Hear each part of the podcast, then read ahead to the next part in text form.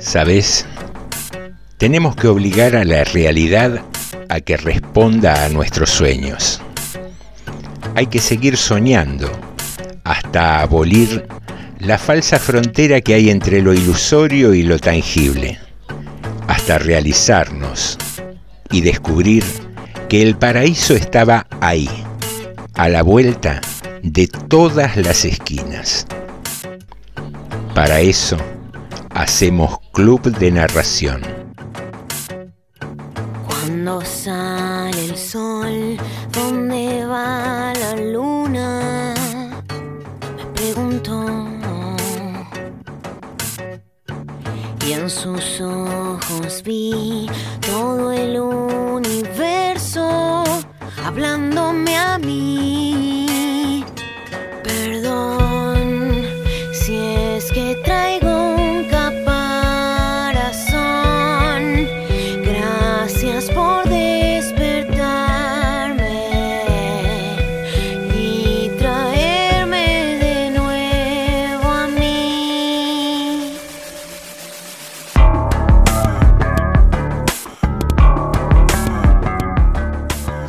Hola, ¿cómo estás?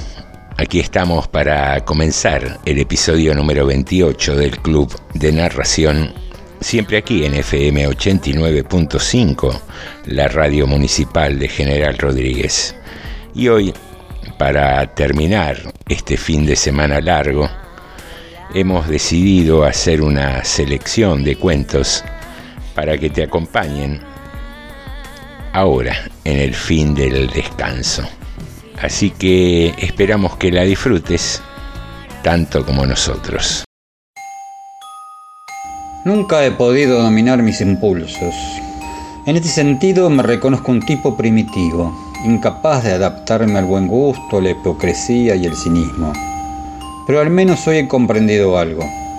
Lo he comprendido después de lo que pasó esta noche. Soy un hombre bueno. Acabo de hacer feliz a un miserable. Todo comenzó esta misma tarde, es decir, la tarde de ayer, puesto que ahora deben ser, a ver, las 3, 4 de la mañana. Madrugada del 25 de diciembre, Navidad. Había ido a dar sabe Dios cómo a cualquier callejón del puerto, cuando al oír un acordeón y las risas de un cafetín del muelle, me di cuenta de la fecha. Y sentí un asco tan profundo por mi vida que decidí celebrar mi propia Nochebuena. La idea parecerá tonta, pero a mí me apasionó y antes de las 10 también había fiesta en este horrible agujero que ahora es mi casa. Con orgullo me senté a contemplar el espectáculo, el candelabro en el centro de la mesa. Al principio me sentí bien, pero poco a poco empecé a preocuparme. ¿Qué significaba todo esto? ¿Para qué lo había hecho? ¿Para quién? Podría jurar que en ese momento supe que estaba solo y por primera vez en muchos años necesité de alguien. Entonces recordé al viejo checoslovaco. Lo había visto muchas veces en uno de esos sucios cafés del puerto donde suelo ir cuando, embrutecido de Ginebra, quiero divertirme con la degradación de los demás y con la mía. Al menos teníamos una cosa en común, dos cosas en realidad, la soledad y el fracaso. Cuando llegué frente a la armoniosa vidriera del negocio lo vi. Ahí estaba, tal como lo había pensado. Sí, ese era mi hombre. Llegué hasta el viejo, lo tomé del brazo y le dije, ¿te venís conmigo? El hombre alzó los ojos, unos ojos celestes, clarísimos, y balbució, ¿qué dice usted, señor? Que ahora mismo te venís conmigo a mi casa a pasar una noche buena decente. Pero, ¿cómo? Yo, con usted, ¿qué me dice? Casi lo arrastré y lo saqué de allí. Nadie nos prestó atención. Faltaba algo más de una hora para la medianoche. El viejo, cohibido al principio, de pronto empezó a hablar. Se llamaba Franta y hablaba con soltura, casi con corrección. Habló de su país, de una pequeña aldea perdida entre las colinas grises, de una mujer rubia cuyos ojos, y estas fueron sus palabras, transparentes y azules como el cielo del mediodía. Habló de un muchachito, también rubio, también de ojos azules. Ahora será un hombre, había dicho. Hace 30 años cuando vine a América, él apenas caminaba. Dijo que ese era su último recuerdo. Me bebió un trago de champán y agregó, pensar, señor, que ahora tiene un hijo, qué cosa, y yo me los imagino a los dos iguales. Pero, ¿cómo supiste de ellos? le pregunto. El capitán de un barco mercante, señor, me reconoció hace un mes. Y yo le pregunto, ¿y no intentaste volver? ¿No trataste? Volver, volver así. Usted lo dice fácil, señor, pero, pero es muy feo. Volverse con un mendigo, un mendigo borracho que en la puerta de la iglesia pide por un Dios en que ya no cree. No, señor, volver así no. Ella se murió hace mucho, me dice. Mejor si allá piensan que yo también me morí hace mucho. Yo me jugué la plata que había juntado para hacerla venir, ¿se da cuenta? Entonces ella se murió, esperando. ¿No ve que todo es una porquería, señor? Qué vergüenza, señor. Eso dijo, qué vergüenza. Y después agregó no poder matarse. Para el viejo Franta yo era algo así como un millonario, yo era un loco con plata.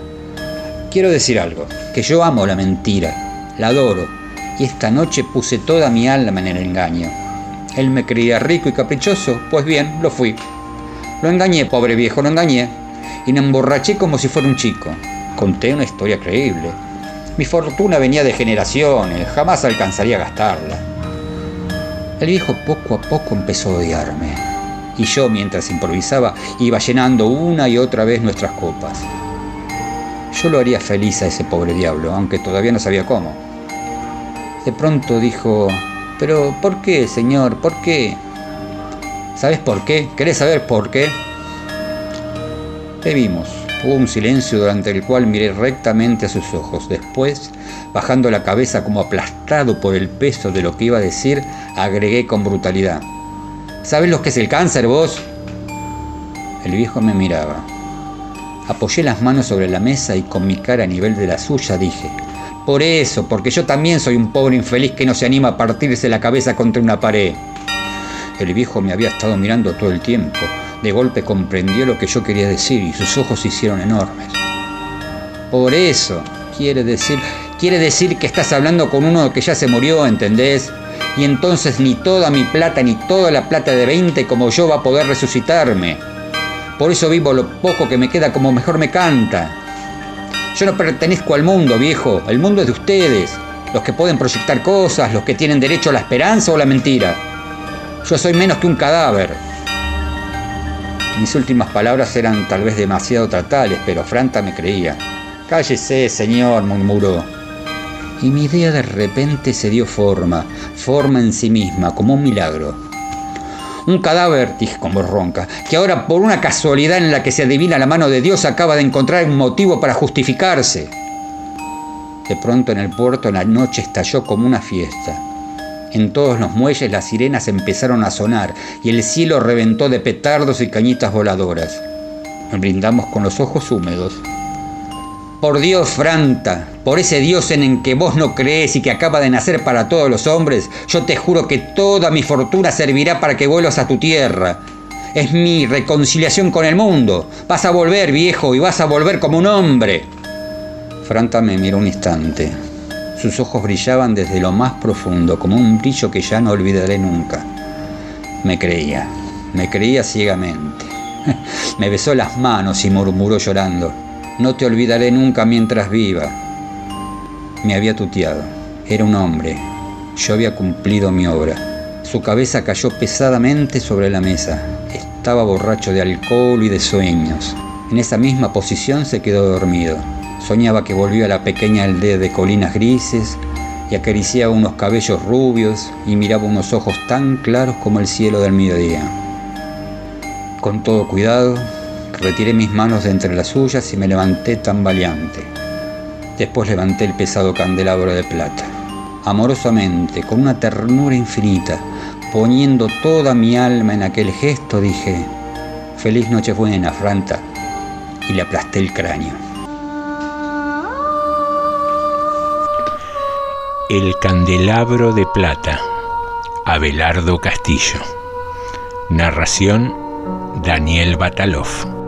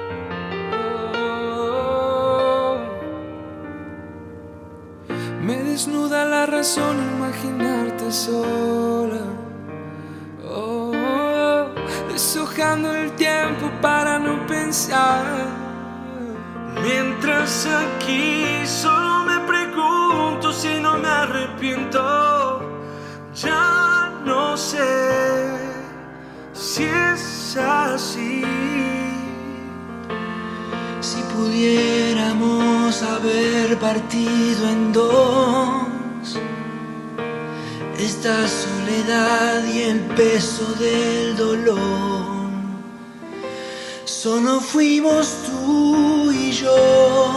Todo por igual debería estar compartido el dolor de este frío.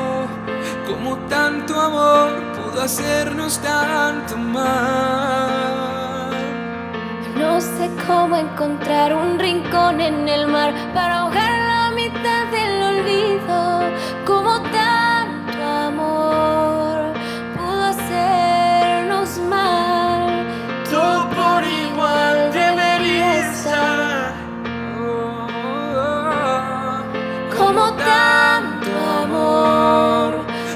hacernos mal.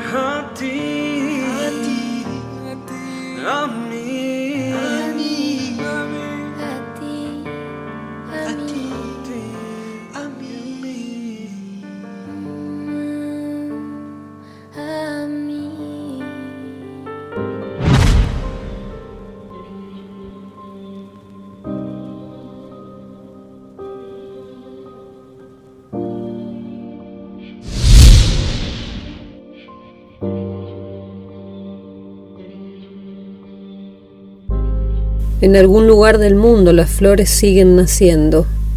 Aquí el impulso del viento se llevó hasta los pájaros y luego la verdad se cayó adentro de una semilla tan pequeña que no puedo verla. Las gaviotas se llevaron los recuerdos y recortaron contra el mar el silencio universal. Dios está mudo, vos estás muda. Entonces entiendo por qué las flores no crecen y mis pies se hacen largos como los otoños de mi juventud.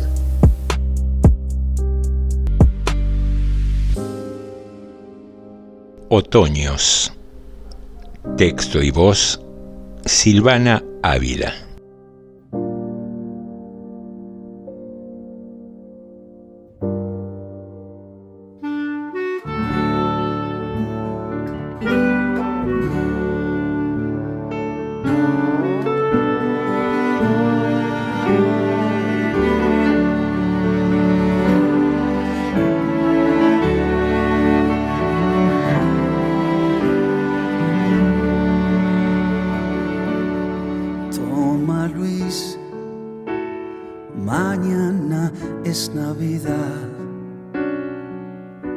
Al principio pensaron que había fallado el satélite. Alertas, mensajes, llamados desesperados. Después sospecharon el ataque de un hacker. Los monitores parecían haberse vuelto locos. Inexplicablemente, todas las cámaras de seguridad filmaban otras cosas. En pantalla se veía el carro destartalado y lleno de cartones, empujado por un hombre que era seguido por un chico. Y el domo hacía foco en la cara del niño que miraba azorado a otro de su edad, que estaba sentado en el asiento de atrás de un auto nuevo, mirando dibujitos en una tablet. Las imágenes se sucedían sin explicación, una secuencia de gritos y maltratos, el dueño de la obra, el arquitecto, el arquitecto al capataz, el capataz al albañil, el albañil al ayudante y el ayudante a su mujer. Repentinamente, un primer plano a todo color de un ministro cenando con un empresario, que cambiaba a un patrullero en el que cargaban tres cajas de pizza, que cambiaba a una empleada doméstica que accedía a los pedidos sexuales de su patrón para no ser despedida, que cambiaba a gente durmiendo en la calle, que cambiaba una y otra vez mostrando escenas que parecían cotidianas uno de los tantos ingenieros en sistema de una de las tantas empresas del rubro, silenció el celular que no paraba de sonar para revisar tranquilo, por enésima vez, el sistema operativo de las cámaras. Sus ojos incrédulos observaron la leyenda que apareció en el monitor y que informaba. Sistema de cámaras de desigualdad activado. Cámaras de desigualdad. José Nicotera.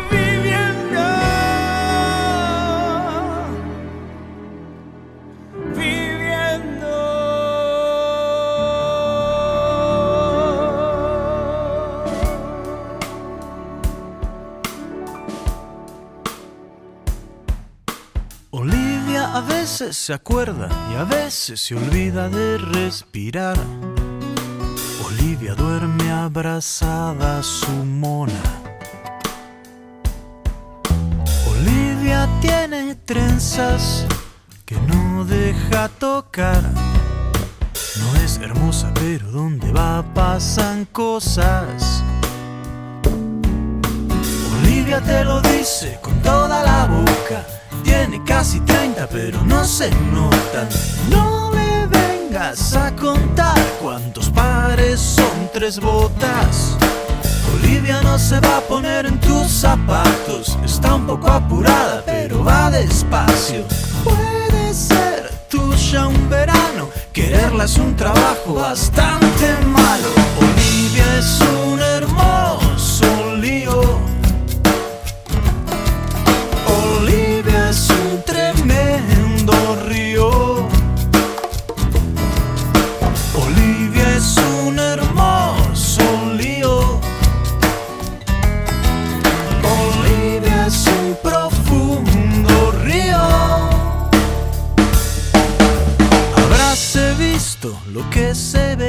cuando Olivia sale en rollers. Se paran a aplaudirla los camiones. Olivia dice que no tiene remedio, pero que en el infierno también hay cielo y ahí se va a quedar solita con sus discos de bolero. Olivia está más triste de lo que piensa, se muere por un hijo y vive de su abuela. Su escote hay dos anzuelos que dicen que ella nadie la vio primero. Olivia es la Madonna de Parque Les Ama, se carga cinco novios en una semana. No la quieras madrugar, le pones un jetty y le dura un round. Olivia es un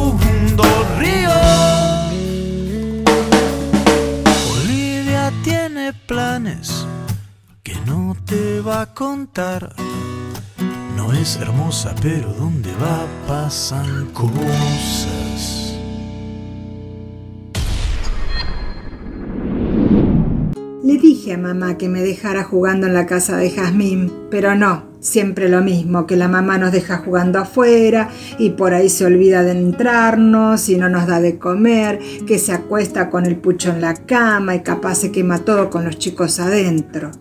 O que la visitan esos señores. Papá la visitaba y mamá lo echó porque decía que se iba a agarrar una peste y que para ella estaba muerto. Cuando le pregunté a mamá por qué se había muerto el tío si nunca había ido con la mamá de Jazmín, me dio un tirón de mechas y me hizo cerrar la boca de ahora y para siempre. Pero yo le escuché hablar con la abuela de que el tío también tenía una peste. No sé, pero ahora está dormido y no me va a llevar a dar vueltas en bicicleta, ni a tomar helado, ni me va a hacer cocollito. Por eso estoy triste pero mamá insiste en que no tiene dónde dejarme, que nadie es confiable y que menos me van a aguantar con lo que pregunto y que ni se me ocurra en la casa de Jazmín y que debo estar presente en la despedida final del tío. Ahora lo veo en el cajón, vestido de blanco, y me acuerdo de esa vez que fui a la casa y lo descubrí así, también todo de blanco, bailando con el Tito, Jugamos a que se casaban y yo le llevaba los anillos en la canastita de la costura del tío. Qué lindo cosía.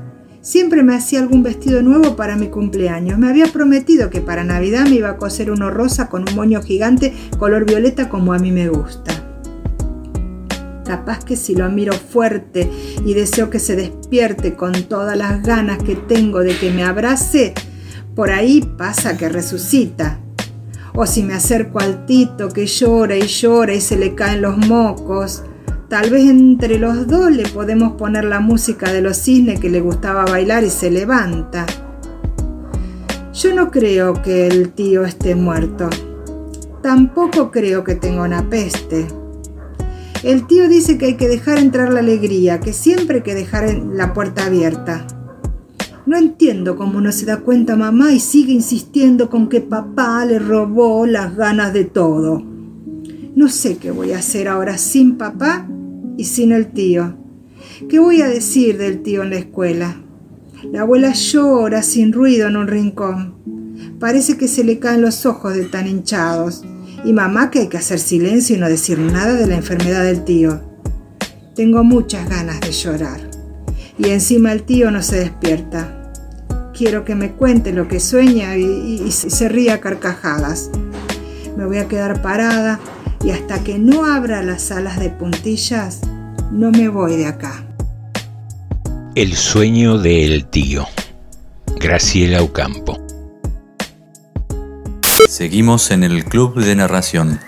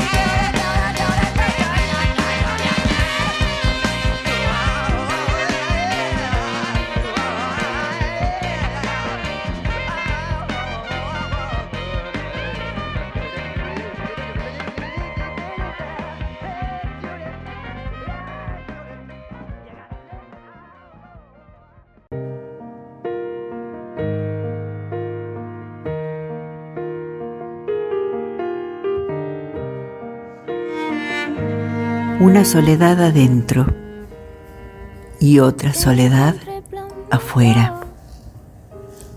Hay momentos en que ambas soledades no pueden tocarse. Queda entonces el hombre en el medio, como una puerta inesperadamente cerrada. Una soledad adentro, otra soledad afuera. Y en la puerta retumban los llamados. La mayor soledad está en la puerta. Texto Roberto Juarros. Voz Cristina Samaniego. Seguimos en el Club de Narración.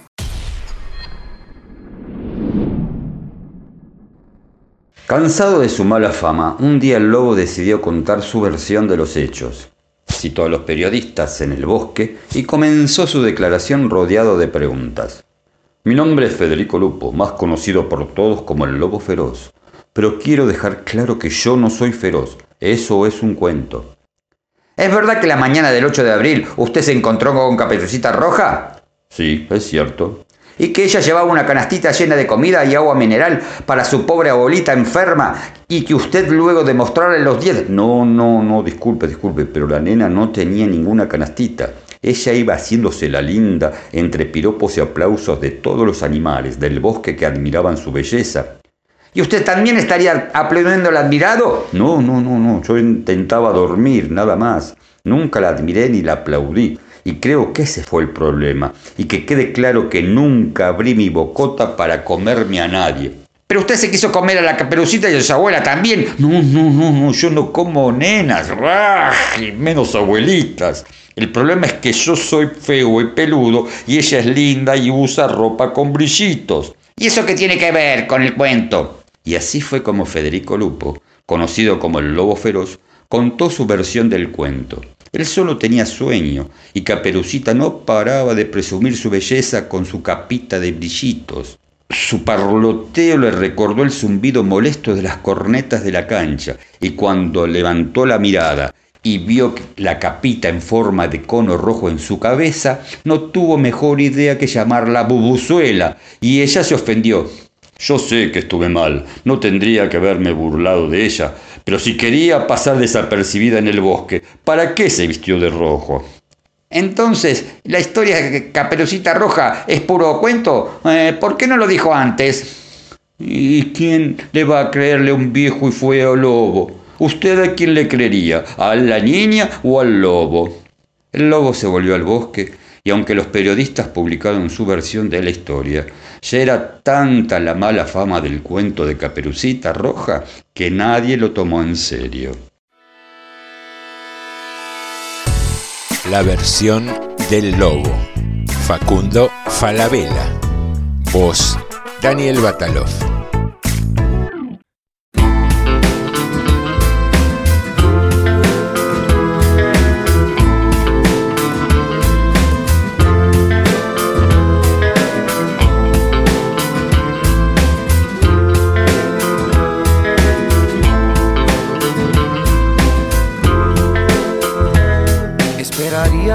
Te asuste este instante de sinceridad.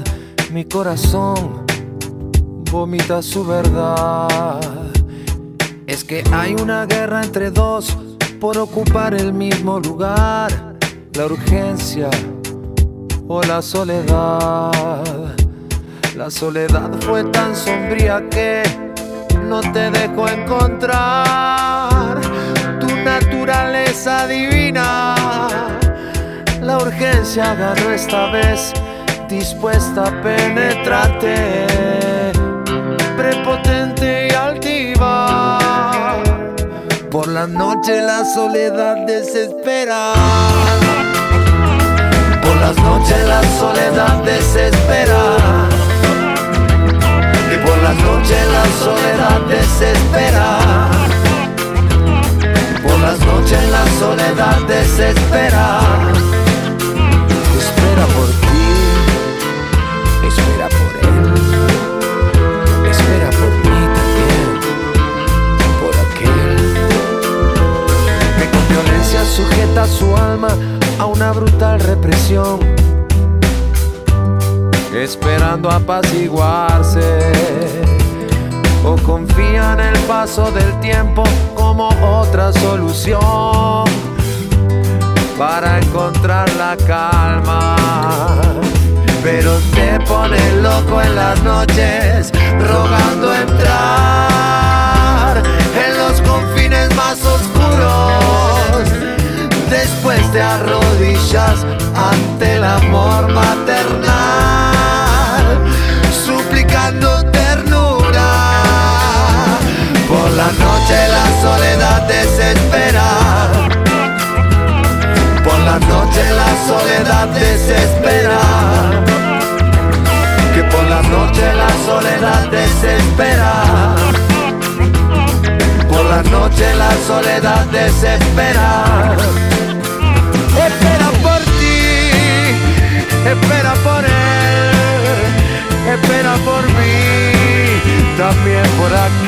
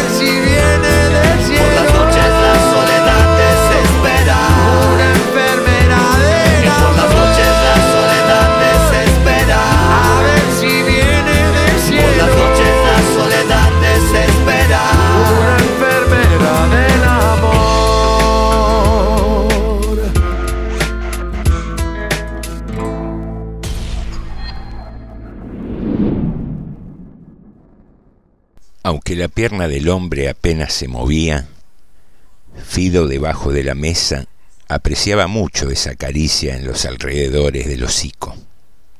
Era casi tan agradable como recoger pedacitos de carne asada directamente de las manos de su amo. Hacía ya dos años, en contra de su vocación y de su contextura, patas gruesas, firmes, cogote robusto, orejas afiladas, que Fido se había convertido en un perro de departamento, condición que parecía avenirse mejor con los perros afeminados, histéricos y meones que desprestigiaban el segundo piso. Fido no pertenecía a una raza definida, pero era un animal disciplinado, consciente, que por lo general aplazaba sus necesidades hasta el mediodía, hora en que lo sacaban a la vereda para que efectuara su revista de árboles. Sabía además cómo aguantarse en dos patas hasta recibir la orden de descanso, traer el diario en la boca todas las mañanas y emitir un ladrido barítono cuando sonaba el timbre. Pasaba la mayor parte del día echado en un rincón del comedor o sobre las baldosas del cuarto de baño. Es cierto que no sentía un afecto especial hacia la mujer, pero como era ella quien le preparaba la comida y le renovaba el agua, Fido, hipócritamente, le lamía las manos alguna vez al día a fin de asegurarse los servicios vitales. Su preferido era el hombre, y cuando éste, después de almorzar, acariciaba la nuca o la cintura o los senos de la mujer, el perro se agitaba celoso y receloso en el rincón más sombrío del comedor. Los grandes momentos del día eran sin duda las dos comidas, el paseo diurético por la vereda y especialmente la sobremesa después de la cena, cuando el hombre y la mujer charlaban distraídos y él sentía junto al hocico el roce afectuoso de los pantalones de franela. Pero esta noche Fido estaba extrañamente inquieto. El golpeteo de la cola no era una señal de mimo y reconocimiento de perro viejo. Esta noche el pasado inmediato pesaba sobre él. Una serie de imágenes bastante recientes se habían acumulado en sus ojitos llorosos y experimentados. En primer término, el otro. Sí, una tarde en que estaba solo en el apartamento, Durmiendo una siesta frente a la bañera, la mujer llegó acompañada del otro. Fido había ladrado sin timidez. El tipo lo había llamado repetidas veces en un falsete cariñoso, pero a él no le gustaban ni aquellos cortantes pantalones negros ni el antipático olor del hombre. Dos o tres veces pudo dominarse y se acercó husmeando, pero al final se había retirado a su rincón del comedor, donde el olor de la frutera era más fuerte que el del intruso. Esa vez la mujer solo había hablado con el otro, aunque se había reído como nunca. Pero otro día, en que ella estaba sola con Fido y apareció el tipo, se habían tomado de las manos y terminaron abrazándose. Después, aquella cara redonda con bigote negro y ojos saltones apareció cada vez con más frecuencia. Nunca pasaban al dormitorio, pero en el sofá hacían cosas que le traían a Fido violentas nostalgias de las perritas de cierta chacra donde transcurriera su cachorrez. Una tarde, quién sabe por qué, volvieron a notar su presencia. Desde el comienzo, Fido había comprendido que no debía acercarse, que los ladridos proféticos del primer día no podían repetirse, por su propio bien, por la continuidad de los servicios vitales y por el ansiado paseo a la vereda. No lamía la mano de nadie, pero tampoco molestaba, y sin embargo ellos habían advertido su presencia. En realidad fue la mujer, y era natural, porque con el tipo no tenía nada en común. ¿Acaso ella tuvo especial conciencia de que el perro existía, de que estaba presente, de que era un testigo, el único. Fido no tenía nada que reprocharle, mejor dicho, no sabía que tenía algo para reprocharle, pero estaba ahí, en el baño o en el comedor, mirando.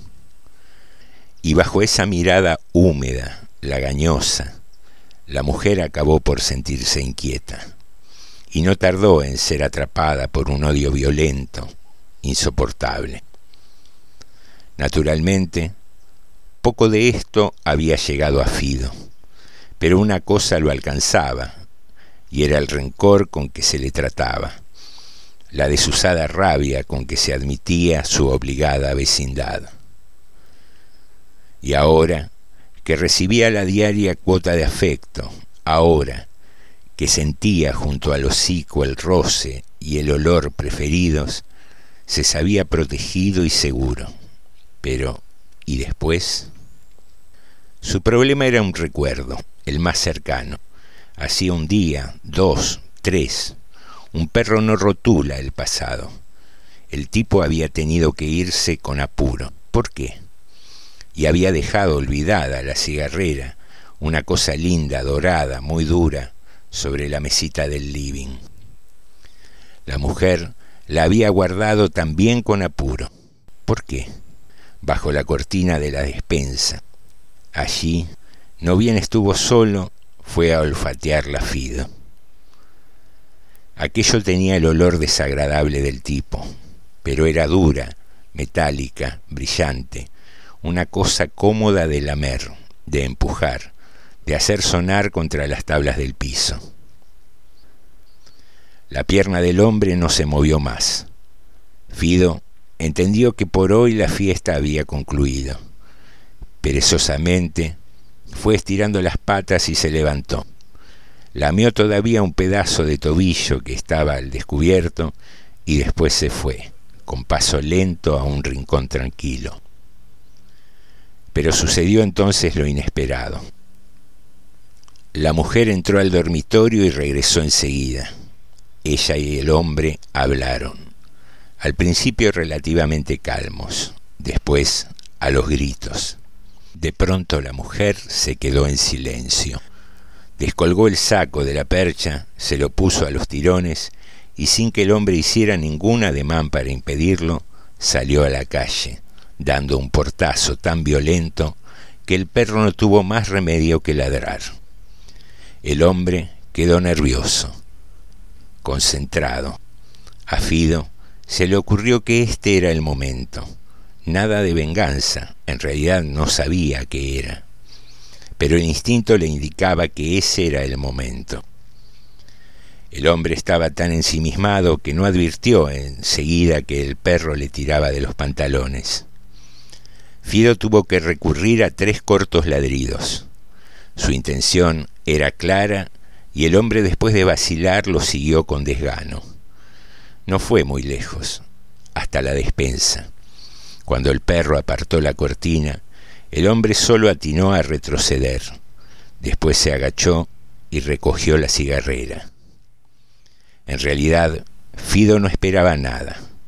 Para él, su hallazgo no tenía demasiada importancia, de modo que cuando el hombre dio aquel bárbaro puñetazo contra la pared y se puso a gritar y a llorar, no pudo menos que también él retroceder asustado ante la conmoción que provocara. Se quedó silencioso, pegado al marco de la puerta, y desde allí observó como el hombre con los dientes apretados gritaba y gemía. Entonces decidió acercarse y lamerlo con ternura, como era su deber. El hombre levantó la cabeza y vio aquel rabo movedizo aquel cargoso que venía a compadecerlo, aquel testigo. Fido jadeó satisfecho, mostrando la lengua húmeda y oscura. Después se acabó. Era viejo, era fiel, era confiado tres pobres razones que le impidieron asombrarse cuando el puntapié le reventó el hocico.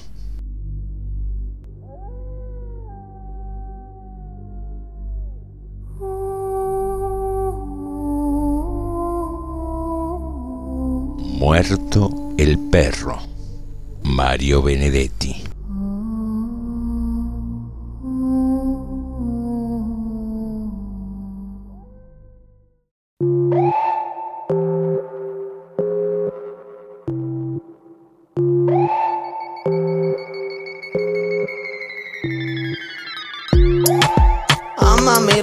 El alma como si cantara una de Gardel. Arma una historia compleja y yo te hago el papel de Javier Bardem. Ya no siento los dedos cuando toco tu pelo. Me enredaste en tu juego. Quiero salir de esto. Amame y rompeme el alma como si cantara una de Gardel. Una historia compleja y yo te hago el papel de Javier Bardem. Ya no siento los dedos cuando toco tu pelo. Me enredaste en tu juego. Quiero salir de esto. De esta peli ya vi el tráiler. Me quedo solito en el baile. Mi Buenos Aires querido. Me dejo un abrazo partido. Y creo, creo, creo que no hay peor que verme tirado esperando salir campeón. A veces las cosas son tan complejas.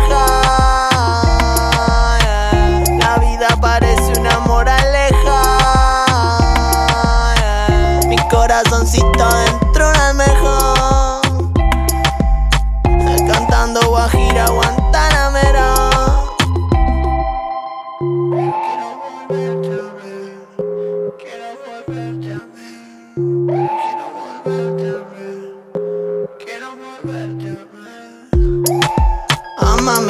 Rompeme el alma como si cantara una de Gardel. Arma una historia compleja y yo te hago el papel de Javier Bardem. Ya no siento los dedos cuando toco tu pelo. Me enredaste en tu juego.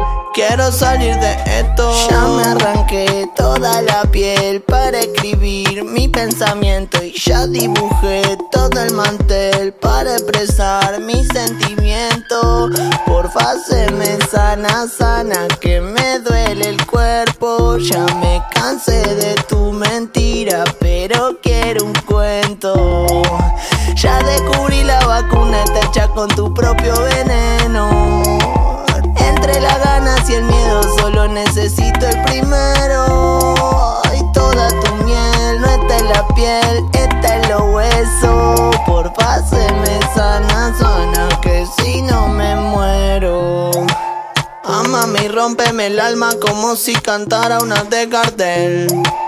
Arma una historia compleja y yo te hago el papel de Javier Bardem. Ya no siento los dedos cuando toco tu pelo.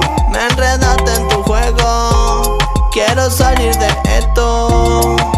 Amame y rompeme el alma como si cantara una de Gardel. Arma una historia compleja y yo te hago el papel de Javier Bardem. Ya no siento los dedos cuando toco tu pelo. Me enredaste en tu juego. Quiero salir de esto.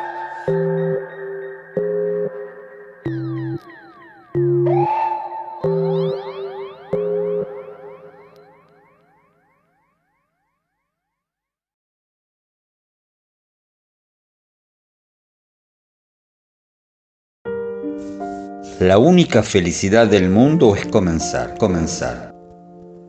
Es bello vivir porque vivir es comenzar, siempre, a cada instante.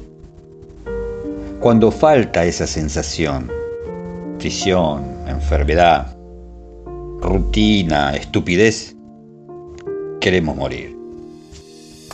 César Pavese. ¿Estás escuchando? Estás escuchando. Club de Narración. Club de Narración.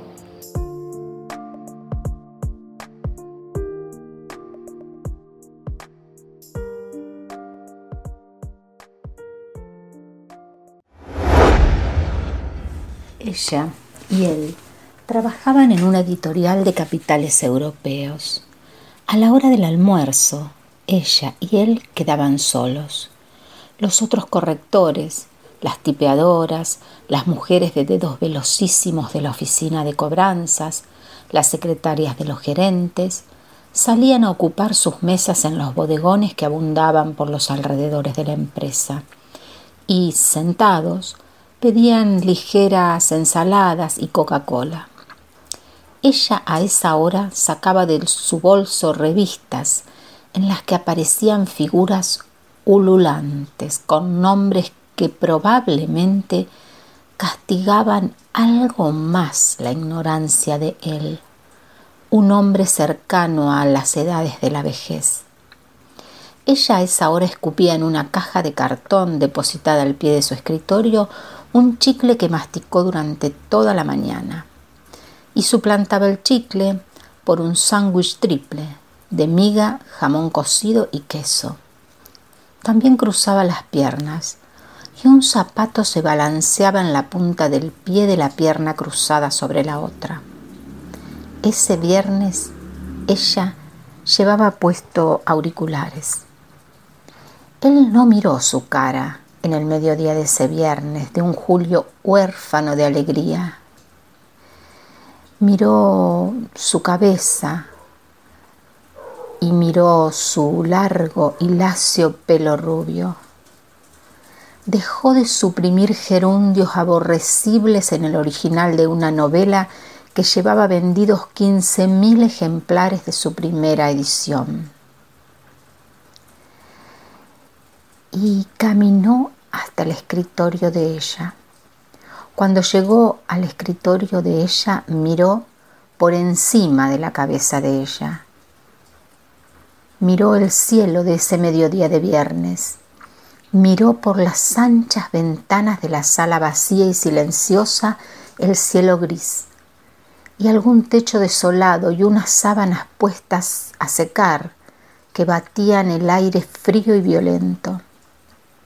Se agachó y agachado se arrastró debajo de su escritorio y allí, en una tibieza polvorienta, hincado, le acarició la empeine del pie el talón y los dedos del pie por encima de la seda negra de la media. Ese ablandamiento de una elasticidad tensa y fría duró lo que ella quiso que durase. La calzó y después se puso de pie y frente a ella le preguntó en voz baja si la había molestado. Ella lo miró y sus labios empastados con manteca y queso de máquina le prometieron un invierno interminable. Hacelo otra vez, dijo, y le brillaron los dientes empastados. Ellos también, todavía con miga, manteca y queso de máquina.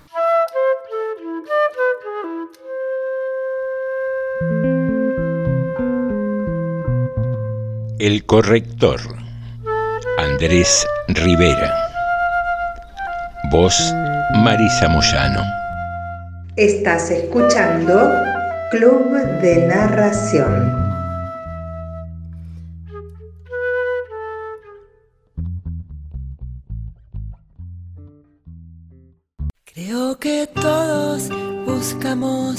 Lo mismo. No sabemos muy bien qué es ni dónde está. Oímos hablar. Hasta aquí llegamos con este episodio de hoy, 11 de octubre. Nos reencontramos el próximo lunes a las 22, como siempre aquí, en FM 89.5. Que tengas una semana tan linda como tu sonrisa. Irse muy lejos y los que la volvieron a encontrar la conocen los presos. La libertad. Algunos faloperos, algunos con problemas de dinero porque se despiertan soñándola. Algunos que nacieron en el tiempo equivocado. La libertad. Todos los marginales del fin del mundo, esclavos de alguna necesidad. Los que sueñan despiertos, los que no pueden.